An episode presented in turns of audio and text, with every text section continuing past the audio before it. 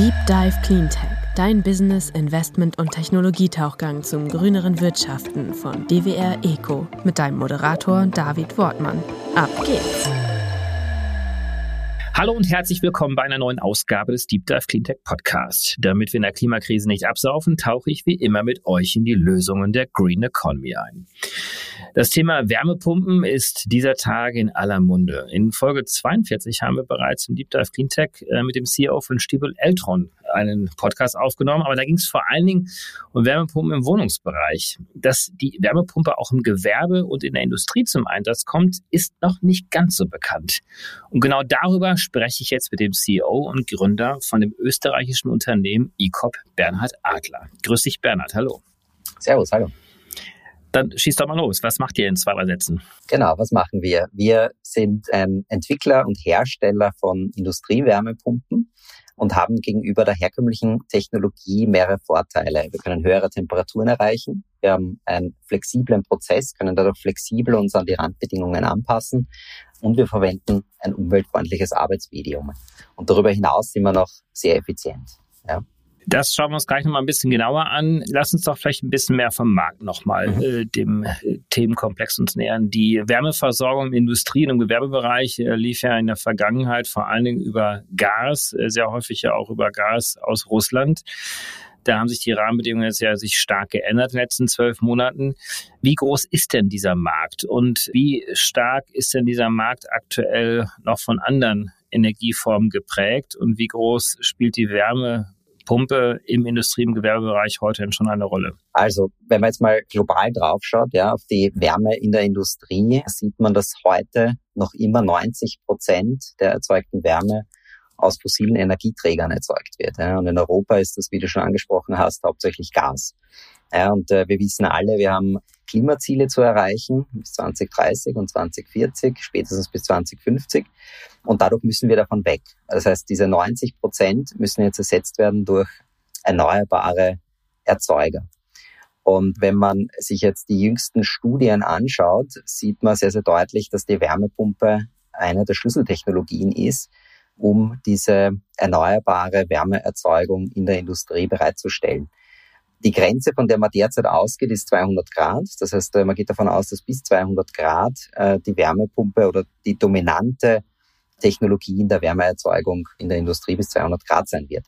Und dementsprechend groß ist der Markt. Ja. Also über was sprechen wir? Es gibt hier die ganz, ganz junge Studien, die zeigen, dass in der Industrie für Wärmepumpen ähm, in den nächsten zehn Jahren der Markt so 40 bis 60 Milliarden groß wird. Ja. Von heute de facto nicht existent. Ja. Das heißt, hier ist ein unfassbares Potenzial da. Man liest jetzt auch immer öfter Schlagzeilen wie explodierender Bedarf für Industriewärmepumpen und Großwärmepumpen.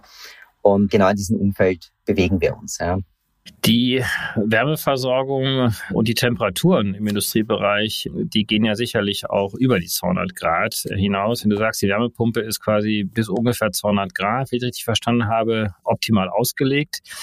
Ähm, wie groß ist so dieser Markt, also bis 200 Grad Temperaturanfordernisse und wie viel Markt kann man quasi im Industriegewerbebereich dann doch nicht abdecken? Mhm weil einfach die Temperaturanfordernisse einfach zu hoch sind. Ja, sehr, sehr wichtige, sehr wichtige Frage und sehr gute Frage. Man geht davon aus, dass es ungefähr bis 200 Grad, das ist ungefähr 40, 50 äh, Prozent der Energie in der gesamten Industrie geht bis 200 Grad. Warum ist das so groß? Weil bis 200 Grad fast alle Dampferzeugungsprozesse auch schon dabei sind und die machen schon einen sehr, sehr großen Anteil aus. Ja, also über welche Industrien sprechen wir vielleicht grundsätzlich? Es ist Nahrungs- und Getränkeindustrie, Papierindustrie, Chemieindustrie, Baustoffindustrie, um nur einige zu nennen. Ja. Und dann eben gibt's jetzt noch weitere Märkte, die sehr, sehr interessant sind, die sich erschließen werden. Und das passt dann auch zusammen mit der Frage, ja, wie sieht's denn über 200 Grad aus? Weil über 200 Grad gibt's jetzt verschiedene Möglichkeiten. Die basieren eigentlich alle auf kalorischen Prozessen, das heißt Verbrennungsprozessen. Ähm, und hier setzt man eben auf synthetische Fuels, also Stichwort E-Fuels, Wasserstoff oder eben Biogas oder Biomasse. Und sinnvollerweise setzt man natürlich alle diese kalorischen Prozesse im Hochtemperaturbereich ein und die Wärmepumpe im Temperaturbereich darunter. Wenn man jetzt auf diese weiteren Möglichkeiten schaut, wie eben Wasserstoff, sieht man, dass auch dort, also in der Wasserstoffproduktion, ein sehr, sehr großes Potenzial für die Wärmepumpe vorherrscht. Warum? weil in der Erzeugung von Wasserstoff ungefähr ein Viertel der Energie verloren geht über Wärme, aber auf einem sehr niedrigen Temperaturniveau, das eben nicht nutzbar ist für Industrie oder Fernwärme. Und die Wärmepumpe kann es dann eben diese Abwärme, die normal in die Luft geht, dann eben heben und ins Fernwärmenetze reinbringen oder der Industrie zur Verfügung stellen. Und allein dieses Potenzial, und ich meine, es gibt ja die Prognose, dass ähm, bis 2030 über 100 Gigawatt äh, Elektrolyse installiert werden soll. Ähm, wenn man jetzt ein Viertel davon Abwärme hernimmt, ist das Potenzial entsprechend groß. Also da sprechen wir auch alleine über 50.000 oder sogar ein bisschen mehr von unseren Standardanlagen, die haben 700 kW, die man dort installieren könnte, ja, in dieser, in diesem Markt. Also es ist nicht nur Bestand, sondern auch, wenn man auf Zukunft merkt, da ist hier auch das Potenzial für Wärmepumpen gegeben. Und das ist Hydrogen, also Wasserstoff ist da nur einer der, ähm, der Märkte, die sich da jetzt auch neu erschließen werden. Da gibt es ja noch Geothermie und Solar District Heating, ja, um das nur vielleicht kurz abzuschließen. Ja. Genau, Solarthermie und Biomasse gäbe es ja auch noch, ähm, die klassische Biogas-Wärmeerzeugung. Ja, genau. Also Biomasse, Biogas, hier sieht man, dass eben die Ressourcen beschränkt sind. Das heißt, hier, die kann man nicht beliebig ausbauen. Das ist einfach bis zu einem gewissen Maße beschränkt. Und nachdem es nicht beliebig ausbaubar ist, ist es sinnvoll, diese beschränkte Ressource eben im Hochtemperaturbereich einzusetzen, wo man sonst keine vernünftigen, eben kosteneffizienten und CO2-neutralen Alternativen hat. So, wenn ich das richtig verstehe, kommt quasi die industrielle Wärmepumpe äh, gerade so im Temperaturbereich inzwischen 100 und vielleicht 200 Grad zum Einsatz und alles, was da drunter ist oder darüber ist, würde dann durch komplementäre Technologien, wenn sie jetzt nicht fossil sind, dann auch abgedeckt werden. Also im höheren Temperaturbereich dann Wasserstoff, zum geringeren Anteil wahrscheinlich auch noch Biogas. Mhm und im unteren Temperaturbereich, also alles so bis 100 Grad, dann, was ist das dann? Solarthermie und... Ähm genau, Solarthermie und, und Wärmepumpen. Also Wärmepumpen haben tatsächlich den Löwenanteil, zumindest allen Studien nach. Ja. Also die Wärmepumpe wird wirklich eine der Key Technologies definitiv im Gebäudesektor, also der Raumheizung, äh, aber eben auch in der Industrie bis 200 Grad. Ich meine, es ist noch, denke ich, ganz wichtig, äh, da jetzt auch zu verstehen, dass heute die Technologien der Wärmepumpen noch nicht dort sind. Ja, also es gehen die, die, die Standard-Wärmepumpe, wie man sie kennt, ja, aus dem Haus, die geht jetzt bis 90, vielleicht 100 Grad, ist die schon etabliert, verfügbar. Aber darüber hinaus ist das jetzt noch nicht so weit entwickelt, dass es vollkommerzielle Produkte gibt auf Basis der Standardtechnologie. Und wir haben ja sowieso eine, eine ganz andere Technologie, die, sag ich mal, mit neuen also ein ganz neuer Prozess dahinter steht und, und äh, für unsere Wärmepumpe ist sowieso ein neues Spiel, weil wir eben viele Probleme, die die herkömmlichen Wärmepumpen haben, insbesondere im Hochtemperaturbereich, haben wir die nicht. Auf die können wir dann später, denke ich, noch eingehen. Ja, gerne auch jetzt eingehen. Also ähm, wo grenzt ihr euch denn ab? Vielleicht auch so ein bisschen erklärend, weil nicht jeder versteht ja. jetzt äh, ad hoc vielleicht, wie eine Wärmepumpe funktioniert, äh, beziehungsweise was auch so die klassischen Herausforderungen sind. Ja. Äh, vielleicht kannst du es einfach mal ein bisschen nochmal erläutern. Ähm. Ja, gerne. Also wenn man jetzt Wärmepumpen erklären möchte, muss man verstehen, also jeder, der Wärmepumpe hört oder der ein bisschen tiefer ist in der Wärmepumpentechnik, der denkt an einen Prozess, wo ein Arbeitsmedium verdampft und kondensiert. Ja, das ist aber nur eine Möglichkeit, um einen Wärmepumpenprozess zu betreiben.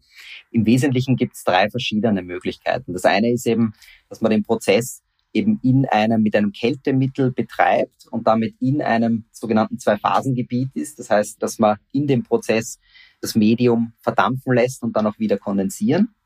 Das ist quasi eine Art von Prozess. Da erkläre ich nachher noch, welche Kältemittel oder eben Arbeitsmedien es da gibt und welche Probleme jetzt da auftreten. Die zweite Art von Prozessen sind sogenannte transkritische. Da ist quasi nur ein Teil des Prozesses im Zwei-Phasen-Gebiet, nicht vollständig, nur ein Teil davon. Und die dritte Art, da sind wir zu Hause, das sind die rein gasförmigen Prozesse. Also da, da ist quasi der Prozess immer im gasförmigen Bereich. Das heißt, es findet keine, kein Übertritt von Gas zu flüssig statt. Das heißt keine Kondensation und keine Verdampfung. Also das mal diese drei grundsätzlichen Prozesse. Der Standard-Wärmepumpenprozess ist eben basierend auf einem Zwei-Phasen-Prozess. Und da werden eben Kältemittel verwendet. Ja. Und wenn man jetzt schaut, wie sich Kältemittel über die letzten zig oder eben sogar 100 Jahre entwickelt haben, sieht man, dass dieser Prozess begonnen wurde mit eben brennbaren Arbeitsmedien, Propan, Butan, Pentan, Hier gab es die Problematik, dass eben brennbare Medien sind, die auch teilweise dann äh, zum, zu Explosionen geführt haben. Darum hat man dann eben sogenannte Sicherheitsarbeitsmedien entwickelt. Das hat begonnen mit dem FCKWs, also Fluor, Chlor, Kohlenwasserstoffe. Die haben ein Ozonabbaupotenzial gehabt. Es wurde dann relativ rasch im sogenannten Montreal-Protokoll verboten, dass solche Kältemittel eingesetzt werden. Es wurden dann die FKWs, also die Fluorkohlenwasserstoffe entwickelt. Die haben dieses Problem nicht des Ozonabbaupotenzials, aber die haben ein sehr hohes Treibhauspotenzial. Und darum gibt es nach wie vor die F-Gas-Verordnung, wo ein Face-Down dieser FKWs beschlossen wurde. Ähm, die Reaktion der Industrie sind dann die HFOs, das sind Fluorolefinwasserstoffe, die ein sehr niedriges GWP haben.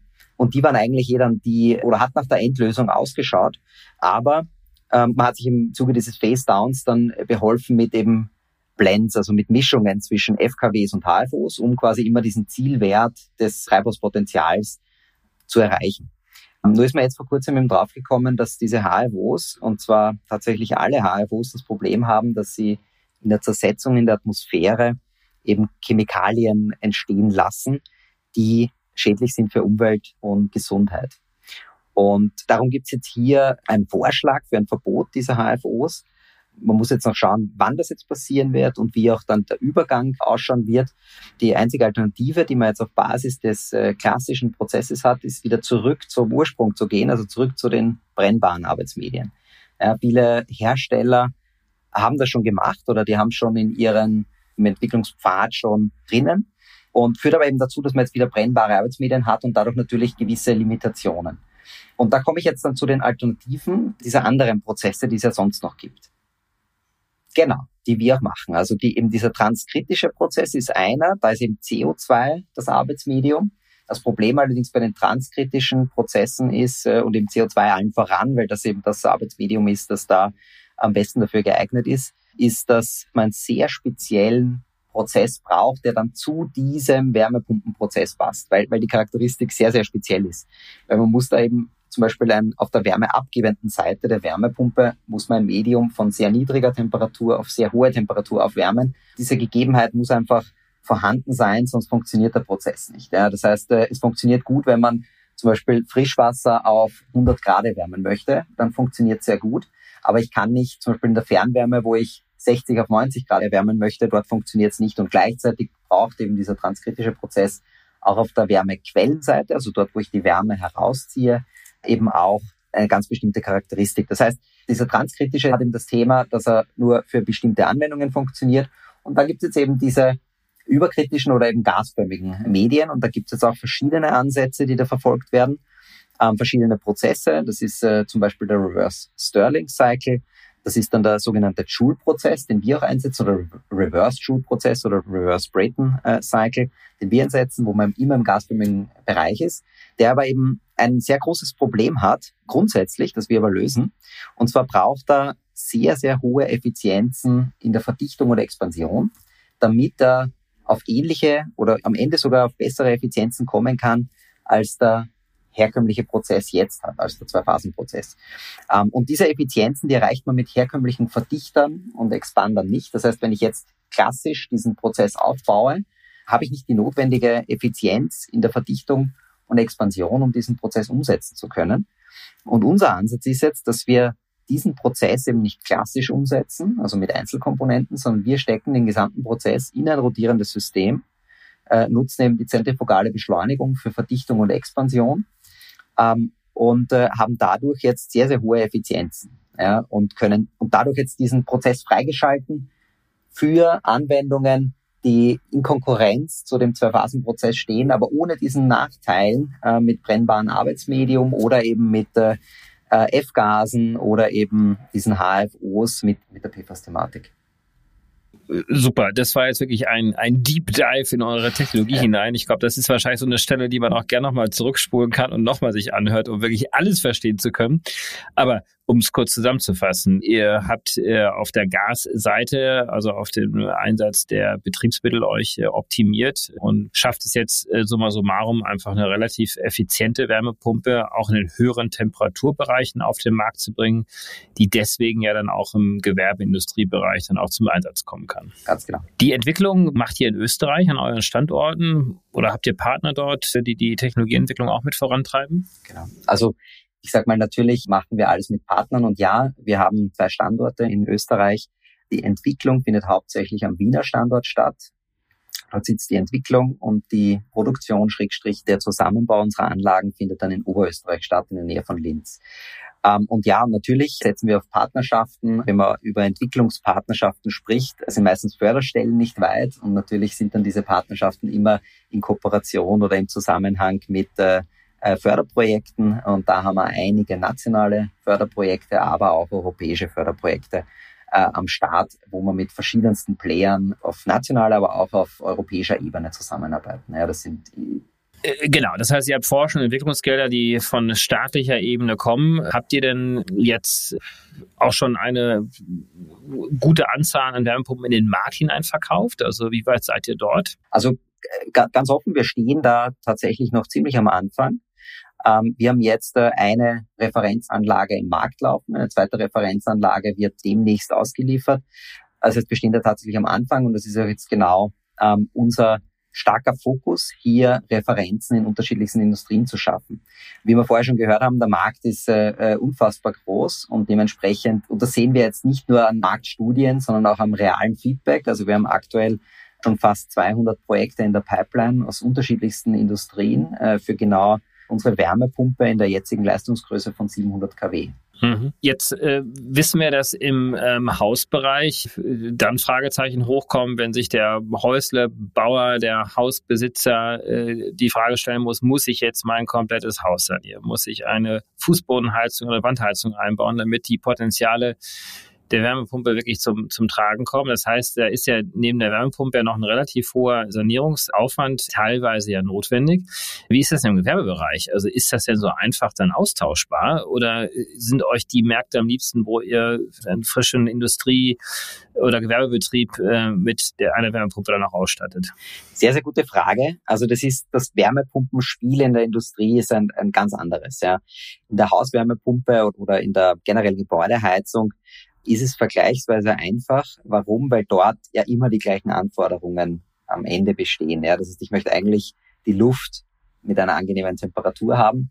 Ähm, und das heißt, am Ende ist eigentlich die Anforderung überall gleich und die normale Wärmepumpe, also die Gebäudeheizungswärmepumpe, die setzt ja auch immer die gleichen Wärmequellen oder verwendet auch immer die gleichen Wärmequellen. Also das ist halt entweder die Ground Source, also sprich äh, Flächenheizungen, die in, in, der Erde vergraben sind, oder Sonden, also so kleine Geothermie-Sonden oder im Luft. Ja. Und das funktioniert für alle ein bisschen besser oder ein bisschen schlechter. Ja. Aber die grundsätzlich die Anforderung für, auf der Quellenseite und auch auf der Senkenseite, also die wärmeabgebende Seite der Wärmepumpe, die ist bei der Gebäudeheizung immer gleich. Wenn wir jetzt auf die Industrie schauen, ist es komplett anderes Spiel. Ja. Dort gibt es Prozesse, die brauchen 90 Grad, dann brauchen welche 120 Grad mit Dampf, dann brauchen welche 180 Grad, dann gibt es Schwankungen im Prozess, äh, weil das eben sogenannte Batch-Prozesse sind, die mal eingeschalten werden und ausgeschalten werden. Dann gibt es äh, verschiedenste Abwärmequellen ja, zur Verfügung und darum bin ich der Frage auch sehr dankbar, die du gestellt hast, weil in der Industrie ist es nicht getan, wenn man einfach nur versucht, die Wärme, die jetzt durch einen Gasbrenner erzeugt wird, komplett isoliert betrachtet durch die Wärmepumpe zu erzeugen. Das heißt, dass man hier die Wärmepumpe als, als isolierte Einheit sieht, die einfach zum Beispiel die Luft als Quelle verwenden soll, also dort Wärme herausziehen soll und dann auf 90, 100 Grad oder vielleicht sogar 150 Grad oder bis zu 200 Grad zu heben. Das macht überhaupt keinen Sinn. Bei der Industrie muss man auf den gesamten Prozess schauen und auch betrachten, wo gibt es denn Abwärmen, die auf höherem Temperaturniveau liegen. Weil, warum ist das wichtig? Die Wärmepumpe und die Effizienz der Wärmepumpe, die hängt davon ab, wie groß denn der Temperatur an, äh, die Temperaturanhebung der Wärmepumpe ist. Und umso kleiner die Temperaturanhebung ist, umso effizienter ist es. Das heißt, es macht keinen Sinn, hier zu versuchen, mit Luft als Wärmequelle oder eben äh, Sonden, zum Beispiel Geothermie-Sonden, hier dann 100 Grad, 150 oder 200 Grad zu machen, weil dann die Effizienz einfach sehr stark absinkt und dadurch die Wirtschaftlichkeit darunter leidet. Und die Wärmepumpe ist, by the way, auch die einzige Technologie, die eben in der Lage ist, eben diese Abwärmen wieder nutzbar zu machen. Und das ist eben ein sehr, sehr wichtiger Aspekt. Die, die Wärmepumpe ist die Technologie, die die bestehenden Abwärme, die jetzt über Flusswasser, Kühltürme, eben auch teilweise in den Boden verschwendet wird. Ja. Die Wärmepumpe kann die im Prozess verwenden, diese Abwärme, eben entsprechend dort Wärme herausziehen, das heißt diesen Abwärmestrom entsprechend abkühlen und dann eben auf ein wieder nutzbares Temperaturniveau heben. Und dadurch ist quasi die, diese, diese Einbindung der Wärmepumpe immer komplexer als die klassische Gebäudeheizung, weil hier immer Prozesse dahinter stehen, die man einfach genau analysieren muss, wie die wie die laufen. Jetzt kann ich mir vorstellen, dass es in einigen Industrien auch mal einfacher und mal schwerer ist. Also, weiß ich nicht, Lebensmittelproduktion ist vielleicht anders ausgelegt mit unterschiedlichen Temperaturanfordernissen äh, oder auch Höhen, wie beispielsweise in der Metallindustrie oder in der Chemikalienindustrie. Gibt es denn da so Sweet Spots, also im Prinzip Märkte, Branchen, auf die ihr euch jetzt erstmal konzentriert, um zu lernen, um vielleicht auch eher ein bisschen einfacher in diesen Markt hineinzukommen?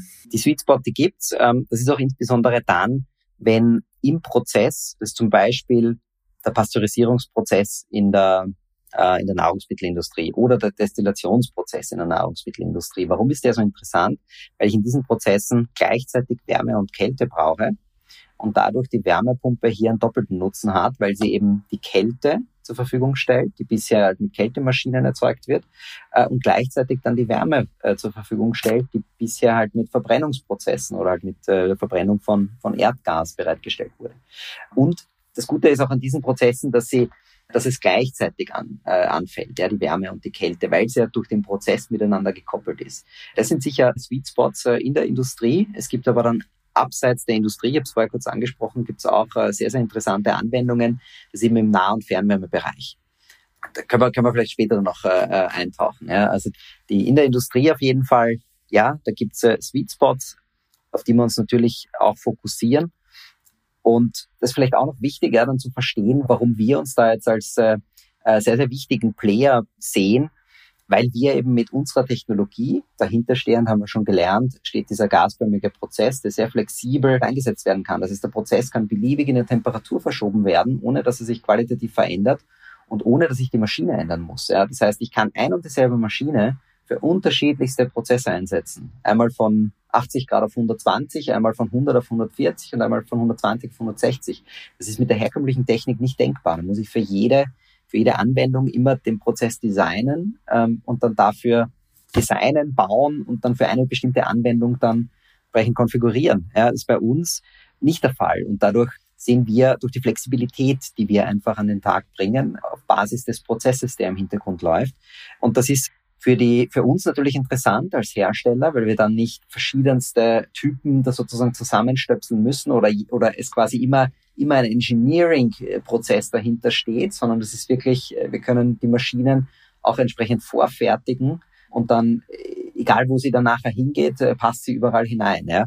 Das ist einmal ein Vorteil auf, auf unserer Seite, aber der Anwender, und es gibt eben auch viele Prozesse, äh, wo das auch eine wichtige, wichtige Eigenschaft ist, wenn eben der Prozess schwankt. Ja. Das heißt, wenn es hier zum Beispiel Hochlaufphasen gibt und wieder Abkühlphasen und die Wärmepumpe hier äh, schön mitfahren kann. Ja? Also das ist in, in, der, in der Industrie gibt es solche Prozesse. Zum Beispiel gibt es in der Baustoffindustrie für die Holztrocknung Äh, oder gibt so Holzpressen. Dort finden immer Aufheizprozesse statt, ja, während dem Pressen und danach wird das Ganze wieder abgekühlt. Und äh, hier kann die Wärmepumpe eben, unsere Wärmepumpe hier flexibel mitfahren und hat dadurch betrachtet jetzt über den gesamten Prozess und über die gesamte Dauer einen sehr, sehr hohen Wirkungsgrad im Vergleich zu, zu Standardanwendungen.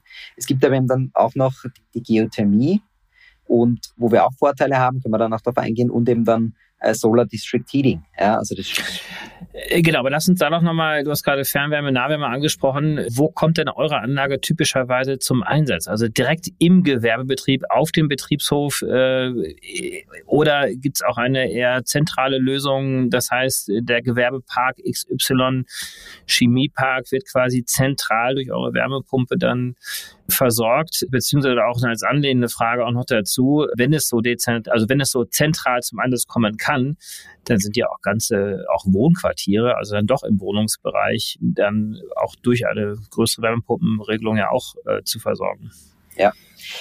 Ähm, Also es ist so, es gibt, es gibt tatsächlich äh, alle, alle Arten äh, von Fällen. Es gibt äh, diese Betriebe, die so zentrale Heizwerke haben, ja, wo halt von, von diesem Heizwerk ausgehend dann verschiedenste Prozesse mit Wärme versorgt werden.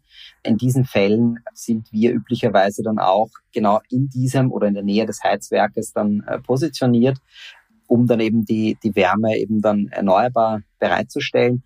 Aber es gibt auch die Fälle, wo man tatsächlich dann in unmittelbarer Nähe des Prozesses positioniert ist. Das macht insbesondere eben dann Sinn, wenn ich eben die Wärmequelle, also dort, wo die Wärmepumpe die Wärme entzieht und die Wärme senke, also dort, wo die Wärmepumpe die Wärme abgibt, in unmittelbarer Nähe ist. Ja, wenn die nah beieinander sind, macht es Sinn, die Wärmepumpe auch direkt dort zu positionieren, um hier einfach die Strecken, die Leitungen, äh, mit dem ich ja dann die Wärme transportiere, über ein Trägermedium dass ich das möglichst kurz halte. Ja. Also es ist total unterschiedlich. Die, die verschiedenen Anwendungen, die wir jetzt sehen, geht eben von zentralen Lösungen in großen Industriestandorten bis hin zu halt äh, lokalen Standorten unmittelbar beim Prozess.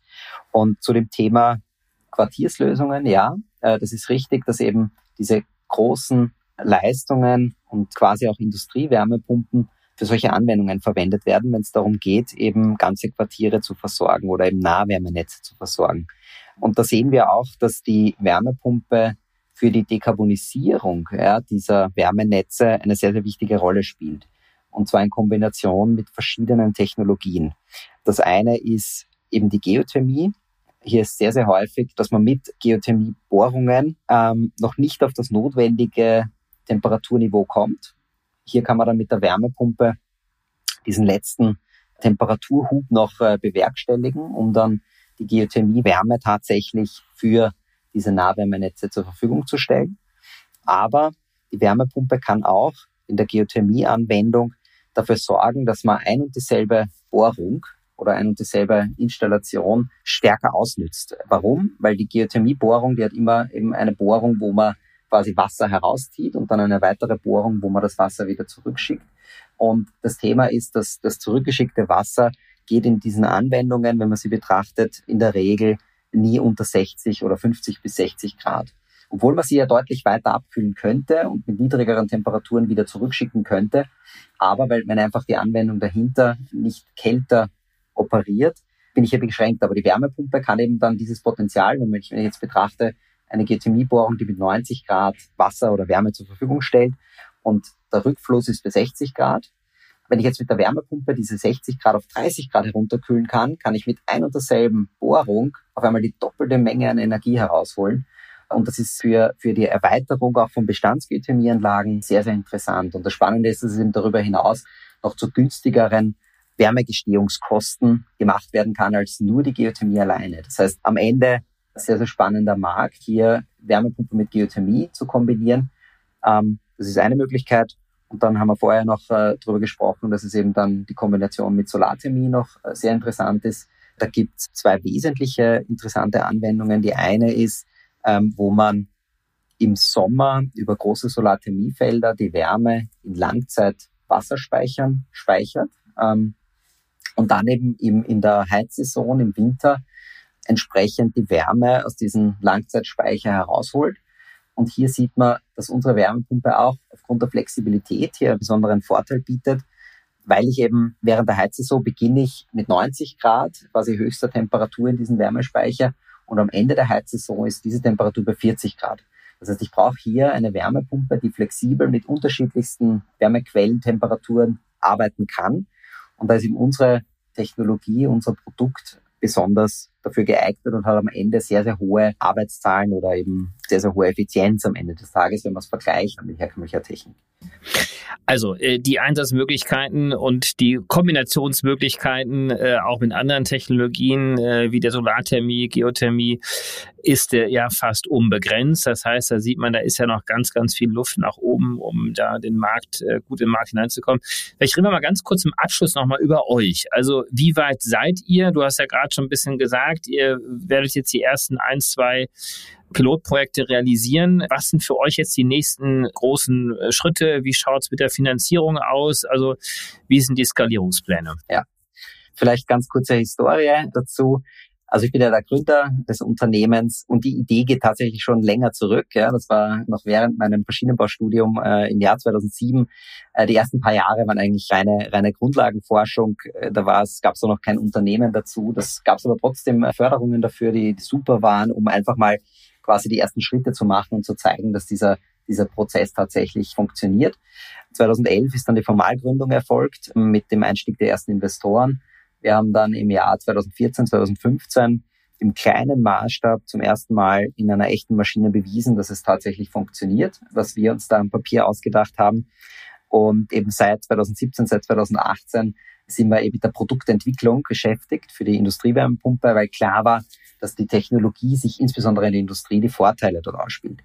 Und eben am Weg dorthin haben wir schon einerseits natürlich öffentliche Fördergelder gewinnen können, aber natürlich auch private Finanzierungen. Also wir haben Investorenfinanzierungen und die letzte Finanzierungsrunde ähm, war gemeinsam mit der InnoEnergy. Das ist Europas größter und aktivster Cleantech-Investor.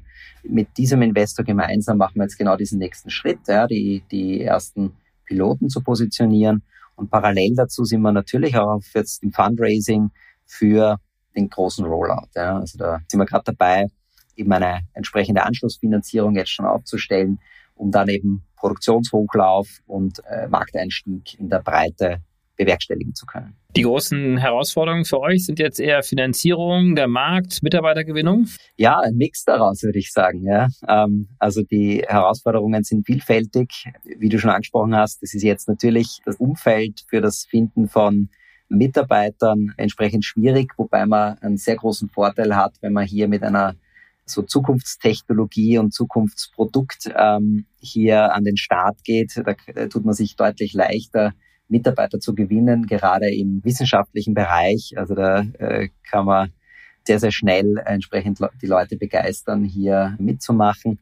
Finanzierung ist natürlich auch gerade eine Challenge. Wir sehen aber sehr, sehr großes Interesse von verschiedensten Arten von Investoren, von Strategen über klassische VC oder Family Offices, aber auch von der Anwendungsseite gibt es ja auch schon Investoren, also starkes und sehr konkretes Investoreninteresse. Geht es bei uns jetzt eigentlich hauptsächlich darum, das beste Setting an Investoren aufzustellen.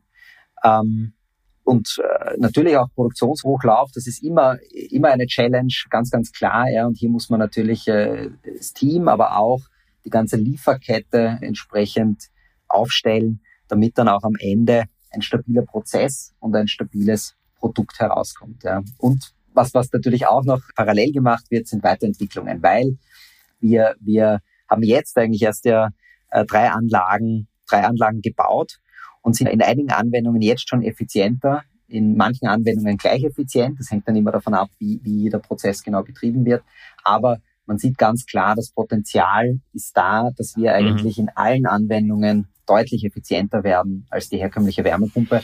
Und damit haben wir eigentlich die, die Vision, dass wir zur dominanten Technologie in der Wärmeerzeugung der Industrie für 200 oder bis 200 Grad zu werden. Bernhard, ganz herzlichen Dank für den Ritt durch eure Technologie, durch diesen Markt, ähm, der nicht ganz unterkomplex ist, aber nicht umsonst heißen wir Deep Dive Cleantech. Herzlichen Dank und äh, ich wünsche euch ganz, ganz viel Erfolg. Wir werden uns sicherlich bald mal wieder treffen und ein Update hören. Mhm. Bis bald. Hat mich sehr gefreut. Ciao. Tschüss. Zeit zum Auftauchen. Wir hoffen, dir hat's gefallen. Wenn's so ist, würden wir uns sehr über eine positive Bewertung und dein Abo freuen. Und falls du noch tiefer ins Thema eintauchen möchtest oder Kontakt zu unseren GesprächspartnerInnen suchst, kannst du dich über www.dwr-eco.com ganz einfach bei uns melden. Dieser Podcast wird von DWR Eco produziert, deiner internationalen Cleantech-Beratung für Markt- und Geschäftsstrategien, Politik, PR und Kommunikation.